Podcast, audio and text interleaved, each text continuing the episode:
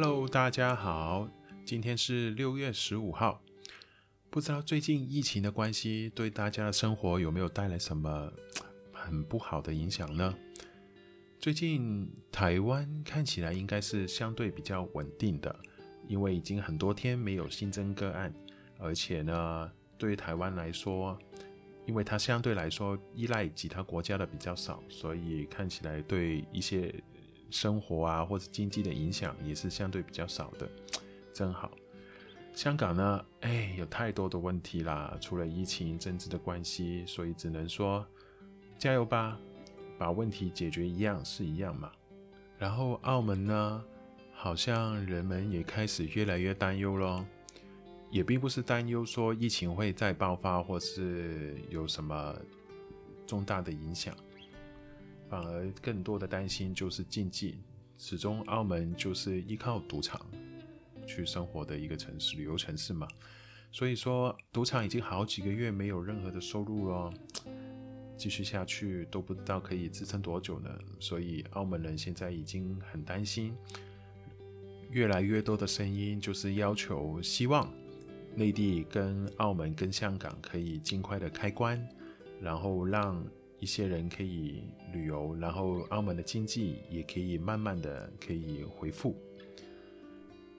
不过看到这几个月的澳门，就好像回到很多年前一样，因为感觉就没有了那么多的游客跟内地人，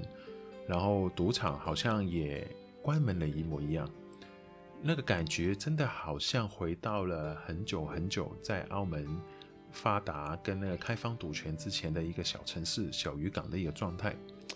所以呢，我今天想花一点点时间，让大家分享一下或者介绍一下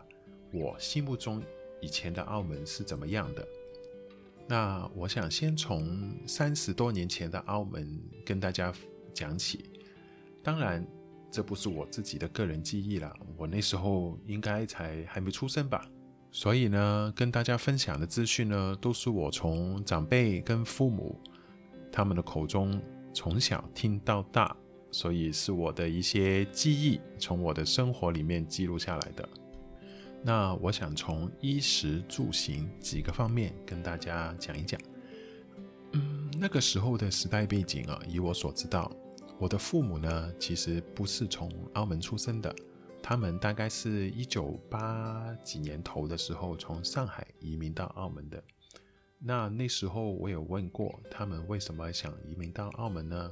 可其实最主要的原因都是因为他们那个年纪的人是经历过内地的文化大革命的，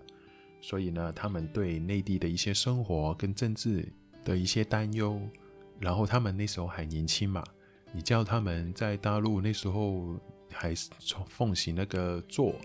也是三十六，不做也是三十六的那个年代，他们就觉得他们的人生就是这样，没有发挥了。所以那时候很多蛮多的人都是往港澳的地方走的。然后其实从上海来澳门的人相对是比较少，因为一般澳门都是很多都是广东跟福建人来的比较多。上海人大部分华东的人都往那个日本跟香港去走，然后他们刚来的时候呢，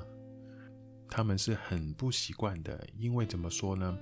那时候上海虽然有很多问题，可是它已经是一个大城市。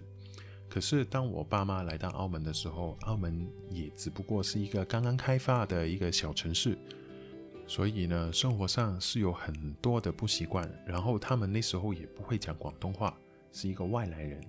所以当然遇到很多很多的问题。不过那时候刚好就是一个移民潮，像那时候香港为什么经济会起飞，其实跟这个移民潮也是有很大的关系的。它为这个一个小城市带来了很多的劳动力，所以那时候呢，工厂是澳门主要的行业。然后，澳门最主要、最出名的就是制造业，制造衣服，制造一些工业用品，制造衣粉是水泥。我爸以前就是在澳门的水泥厂做的，因为他有工程师的执照。我妈呢，那时候就跟一般的妇女一样，就是去那个工厂、制衣厂去打工。那时候大部分所有的澳门女性其实都是从事这个制衣行业的。那我们就先从住开始讲起吧。那时候澳门呢，没有很多的房子，也没有什么很多的高楼大厦。一般的新移民来到这里呢，其实他们都找不到地方住，所以那时候出现了很多木屋跟那个铁皮屋的出租。不过那时候住屋的那个成本哦，相对来说是非常高的，因为那时候的人均收入，我记得的话，一个工厂妹，她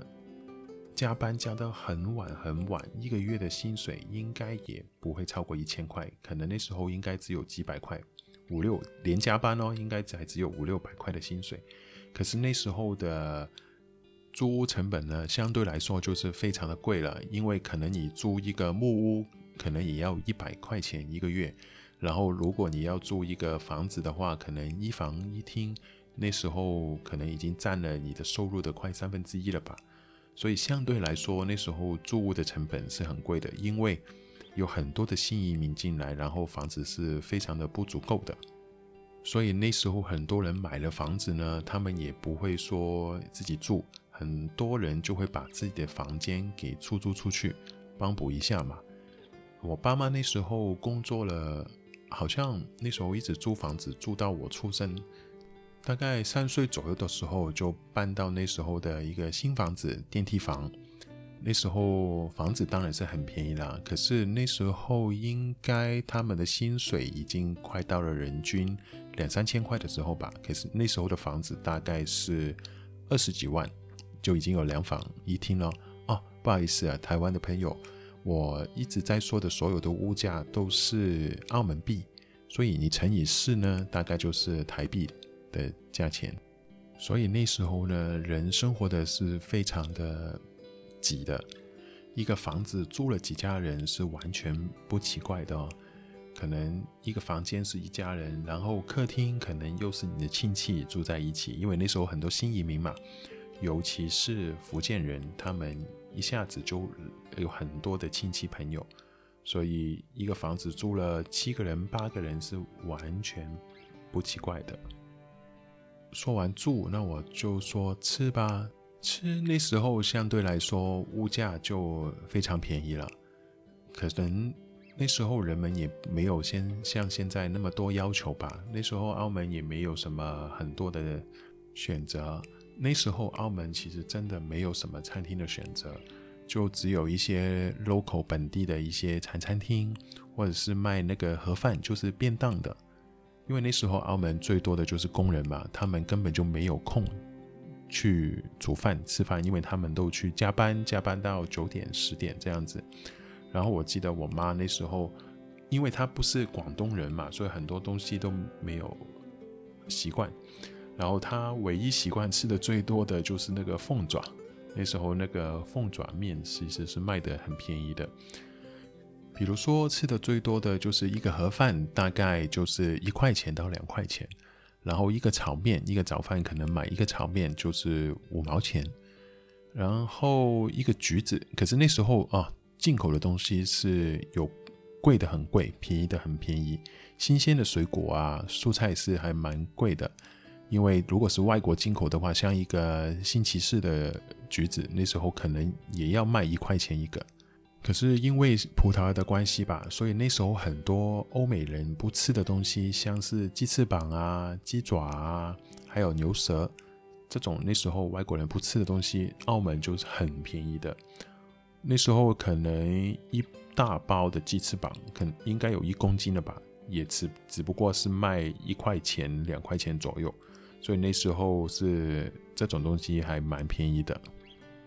那如果要去一些比较好的餐厅，那就是可能有些特别的节日或者是什么庆祝的活动才会去了吧。那时候我听我爸妈说，最好的西餐厅就是在那个路环的那个威斯汀，现在已经没有了。可是那时候澳门应该唯一比较好的西餐厅就是在那里。那说到吃，那就说一啦，一呢就很奇怪了。有很便宜，很便宜，也有非常贵的。我刚刚说了嘛，澳门那时候是以制衣业为主的，它经常那些制衣业都是出口去欧美的，所以那时候有很多呃很高级的品牌，都是从澳门打包，然后做 QC，然后出口的。嗯，好像以我所知道的，那时候 Prada 那么多久以前，澳门已经有代工的工厂的，所以那时候很多人买衣服呢，就是从那些工厂里面找一些次品或者是一些呃退货的一些货品，就拿来穿或是拿来卖的。那一件衣服去到欧美的时候，那就变成是几十块钱美金啦。可是那时候在澳门买的话，可能就是几十块钱澳门币。可是你要想一想哦，那时候一个月薪才几百块，所以相对来说衣服还是很贵的。当然，现在人们是很流行那个 fast fashion，所以觉得衣服应该是很便宜就可以买得到。所以现在人可能每次去逛街都会买衣服，或者是买完了衣服根本穿都没穿，就可能过季了，丢掉了。那时候买一件衣服，可能就想着我要穿一辈子的。那时候的人们心里想的就是这样，所以像我妈年轻时候是一个大美女哦，真的蛮美的。所以呢，我那时候看她一些旧的照片，她穿的衣服呢都还蛮好看的，所以应该不便宜哦。那行的方面呢，如果是三十多年前的澳门，最主要的。应该也是靠巴士，或者是呢，其实那时候澳门更多的人其实是选择走路的，或者骑脚踏车。当然，叫计程车或自己开车，那都是有钱人的玩意了。那时候一般的新移民或者是工人，大部分的人都是选择走路上下班，或者要去远一点的地方，就是搭那个公车。可是你想一想，澳门那么小。根本就那时候蛋仔就是没有说要很多人要去过海的，所以根本就没有需要坐很远的车。一般澳门像如果你是住在澳门的北边，就是我们说的那个人口密集的工厂区，如果你要去购物，那时候唯一的一条商业街就是新马路，其他地方应该就是没有什么店面了吧？那时候连那个商场都没有的。所以，如果你要从澳门的北部去那个新马路，可能走路也只不过是走个半个小时到四十分钟。那那时候人可能比较省钱，可能就会选择走路，呃，不会去等巴士或者是找计程车。飞机的话，那时候澳门根本就是一个小城市嘛，所以呢，很多人都是从香港呃去往世界各地的。当然，在三十多年前，应该很多人从来没有想象，像现在一样，坐飞机原来是那么的便宜跟那么快的一个交通工具。嗯，回到那时候的一个时代背景哦，我听他们说，当然那时候上班的薪水没有很高，可能只有几百块。可是你要想一想，那时候的内地呢，一个月的薪水可能才只有几十块的人民币。当然，那时候人民币的人民币的汇率跟澳门币的汇率是差很远的，所以那时候呢，很多人呢是澳门如何去赚那个外快呢？就是我们叫做走水货，就是从澳门买一些很多的物资物品，然后带回去广州，带回去大陆，然后把它卖掉。因为很多东西那时候内地还是比较。紧张的物资比较紧张的时代，所以很多东西拿回去呢，他们就会觉得是哦，这些是外国的进口货，所以呢，价钱就可以翻一翻，你就可以赚钱了。加上那时候澳门币跟人民币好像差了快一倍吧，